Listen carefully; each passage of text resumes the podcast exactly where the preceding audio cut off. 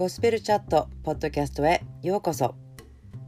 この時間はゴスペルリビングインストラクターの相馬信子がお送りする命のしゃべりです。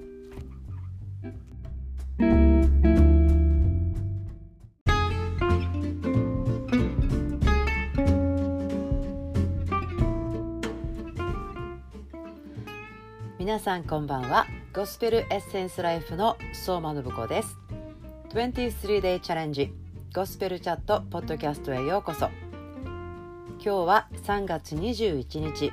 Day 14になりました。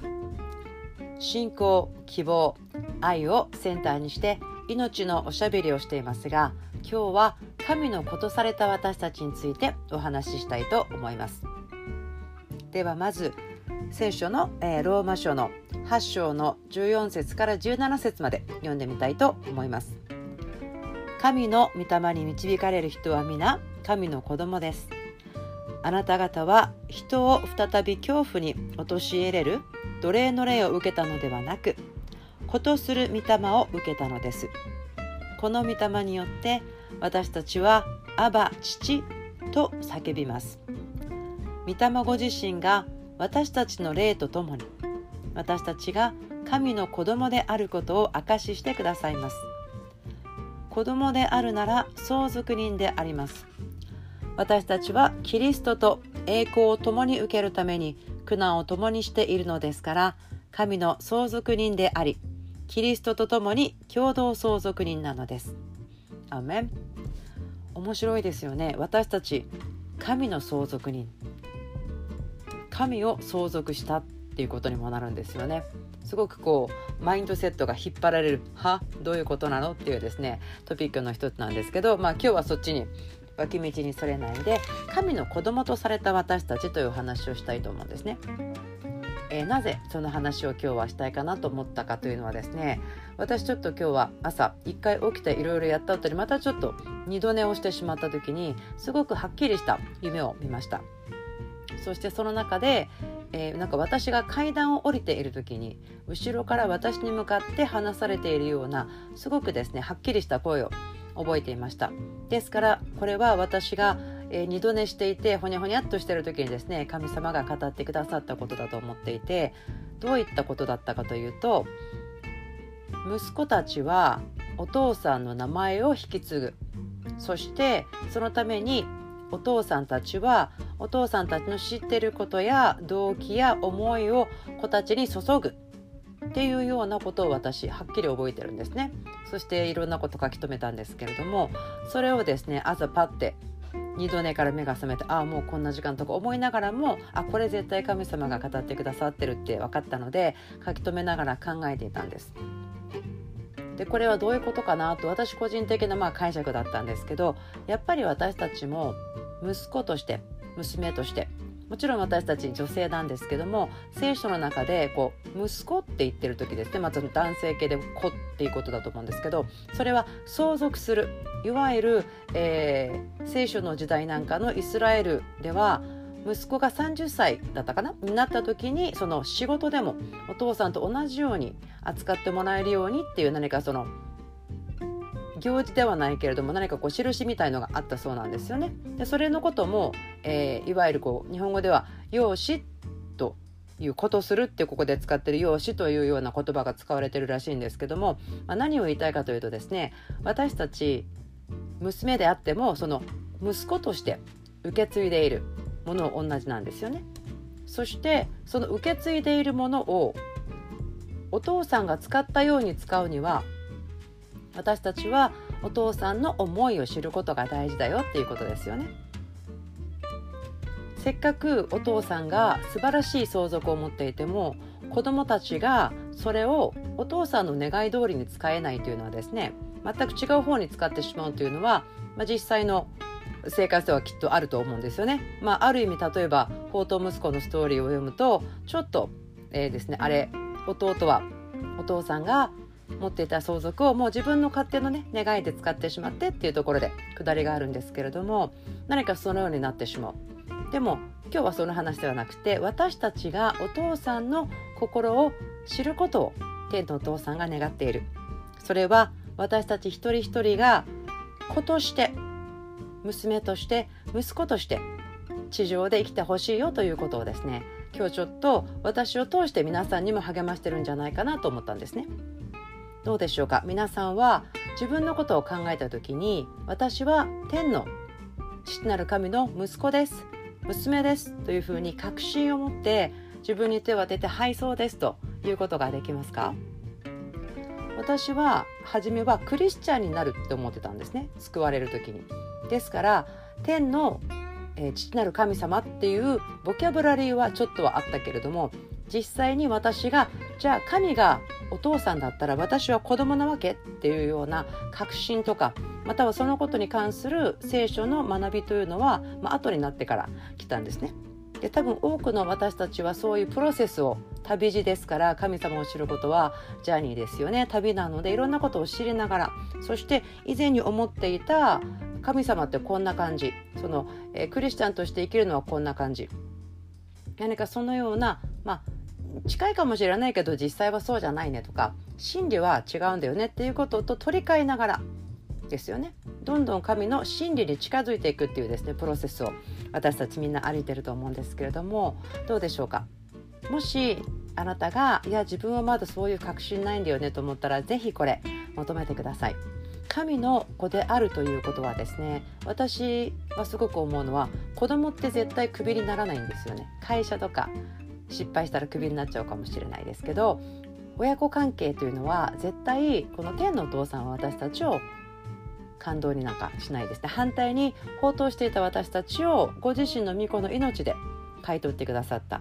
ことをしてくださったほどの愛ですからすごく大きな安心感だと思うんですね。またその相続というのも子供でないと受け取ることができません。例えばある国の、えー、軍隊の将軍がものすごい手柄を立てたとしましょうでもその将軍はたくさんの手柄をもらったとしても王様の相続は受け取ることができないんですよね。そして王様の息子その王子があんまり優秀じゃなかったとしてもその血筋のゆえに相続は彼に行くんですよね。私たちは先ほども読んだんですけど神を相続してるんですよね受け取っているのでそれをよく使いたいですね。そして私たちが神様のことを知りたいです。あなたの御心を教えてくださいってもちろん多くの時私たちは願ったり祈ったりするんですけどもとても嬉しいのは神様天のお父さんは私たちが思う以上にはい私の思いをしてください。私のやり方を学んでください。そのためにイエス・キリストが神の子であって人の子であるように地上に来られたっていうこともすごく大きいことだと思うんですね。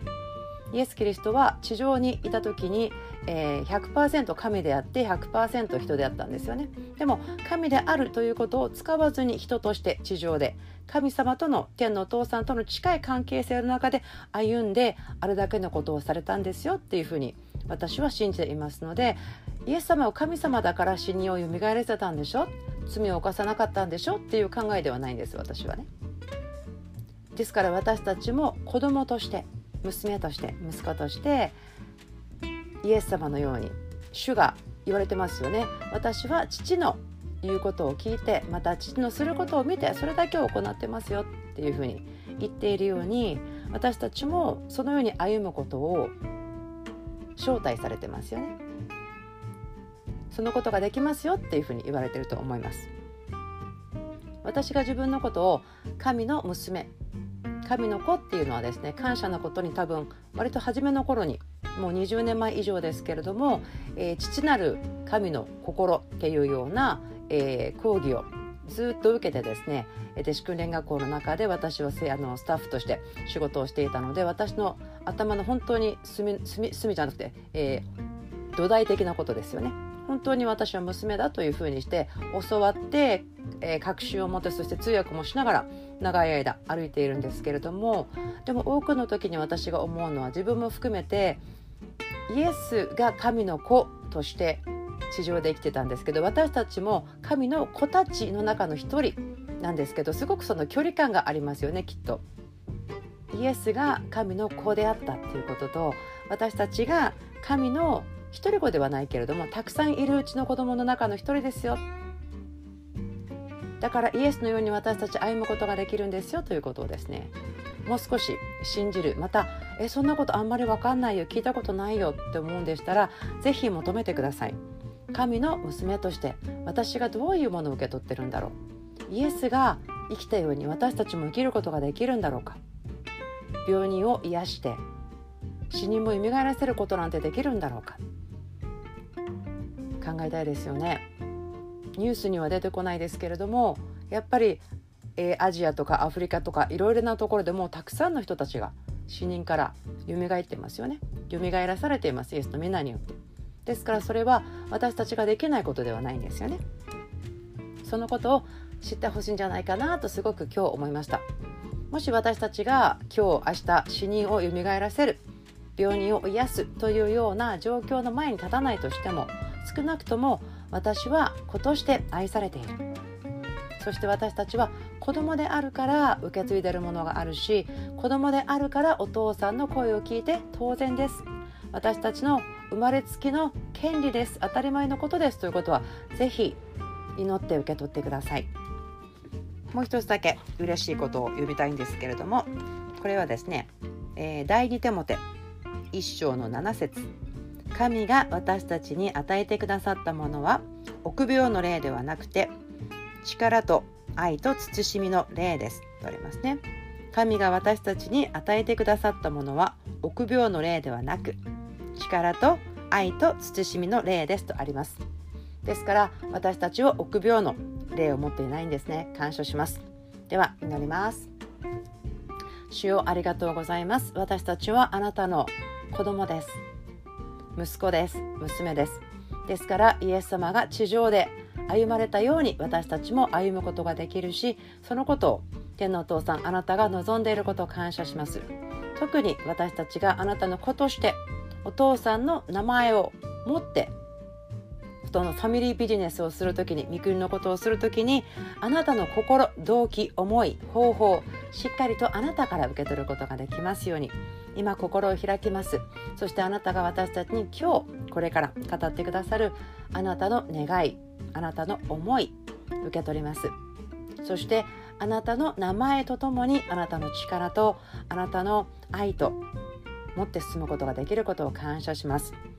イエス・キリストの皆によって祝福して私もたくさん祝福されてお祈りします。アメン。23day チャレンジゴスペルチャットポッドキャスト。今日もお付き合いくださってありがとうございました。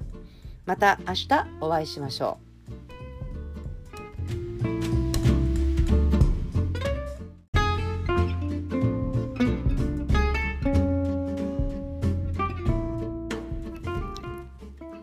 ゴスペルエッセンスライフのゴスペルチャットポッドキャスト聞いてくださってありがとうございました。今日があなたにとって天のお父さんの喜びと愛でいっぱいの日でありますようにイエスの皆によって祝福します。それではまた次のポッドキャストで会いましょう。バイバイ。